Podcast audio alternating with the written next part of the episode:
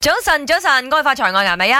早晨，早晨，我係林德榮。係啦，農曆新年期間你一定翻去家鄉啦，見到好多親戚朋友啦，就開始傾偈啦，咁佢開始會過分關心啦，嗱 包括關心你嘅人工啊，關心你做咩工啊咁樣咯，關心係好嘅，譬如真係問候嘅形式。誒、係啦。做緊咩啊而家你？所以我咪強調過分關心啦。嗯好啦，來自問題中心嘅呢位啊、即係男仔啦嚇，聽眾啦，佢就講到話：咦，誒、翻到去見到好多嘅表兄弟姊妹，咁咧佢哋都係讀大學出身嘅，有好多乜私密師啊，咩設計師啊，啊、誒或者係啲工程師啊咁樣，醫生都有噶。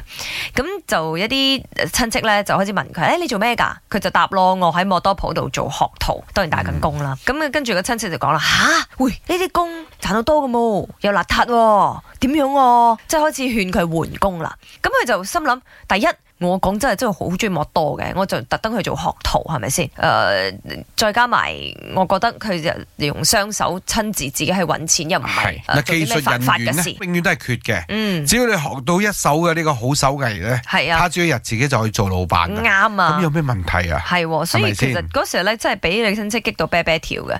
咁啲屋企人咧就安慰佢，唉、可能佢都係為你好啫，血你換工咁樣。佢心諗，因為問題啦，我份工換咩啊咁樣。最簡單嘅一句説話，行行出狀元啊！你識㗎 冇？係啦，咁啊佢就嬲嬲豬啦，咁啊嚟嚟問題中心嗰度呻下嘅，就問嗯下大家，喂，講真啊，如果都咁乞人憎嘅親戚啦，啊應該點樣回應佢咧？咁樣， 又或者係誒，大家又有冇今次喺農曆新年期間遇到類似咁樣嘅恐龍親戚咧？你真係嘅，如果俾我 啦，我我以前咧，誒有冇試過俾人睇唔起喺喺先？娛樂圈啊，嗯辛苦到死啦，就係、即係人哋話唱你講知你名係茄喱度啡又冇，係嘛？錢又揾唔到，即係係咁喺度做茄喱啡，嗯哼真係嘅。你無論喺親戚一一部分啊，嗯嘅親戚眼中啊，嗯，或者喺朋友眼中啊，嗯同學眼中咩嚟嘅喂？係點解喎。你可以做一個藝人啊？做咗咁兜踎嘅，即係有少少遊手好閒咁上下㗎啦，冇根本乜就 job 㗎都。根本係一個一個閒錢想使下都咁冇，嗰時候你係點樣？即係定係你冇理佢哋先？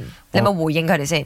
冇理佢哋，冇理佢哋啊。係嗯，自當己嘅佢心透態明就冇咯。理佢哋。哦，但係始始終啊，嗰個弱小心靈都係受創嘅。 係你你當年加入 DJ 嘅時候。有有有，都有啲親戚質疑你嚇做 DJ 啊，賺唔賺揾到食錢嘅㗎咁樣喎。咯。OK 啦，依家都揾到兩餐啦，仲可以請朋友食飯咯。 嗯 OK 啦係啦，唔知道大家嘅睇法係點咧？有冇遇到類似咁嘅恐龍親戚？又教下呢個阿 boy 啦嚇。如果是我的话，我就会跟他们说，哎，我觉得这个份工很好啊。如果有一天我在路边遇到你，你的摩托搬家的时候，我一定会很热情的帮你修理那个摩托，然后不用给钱的。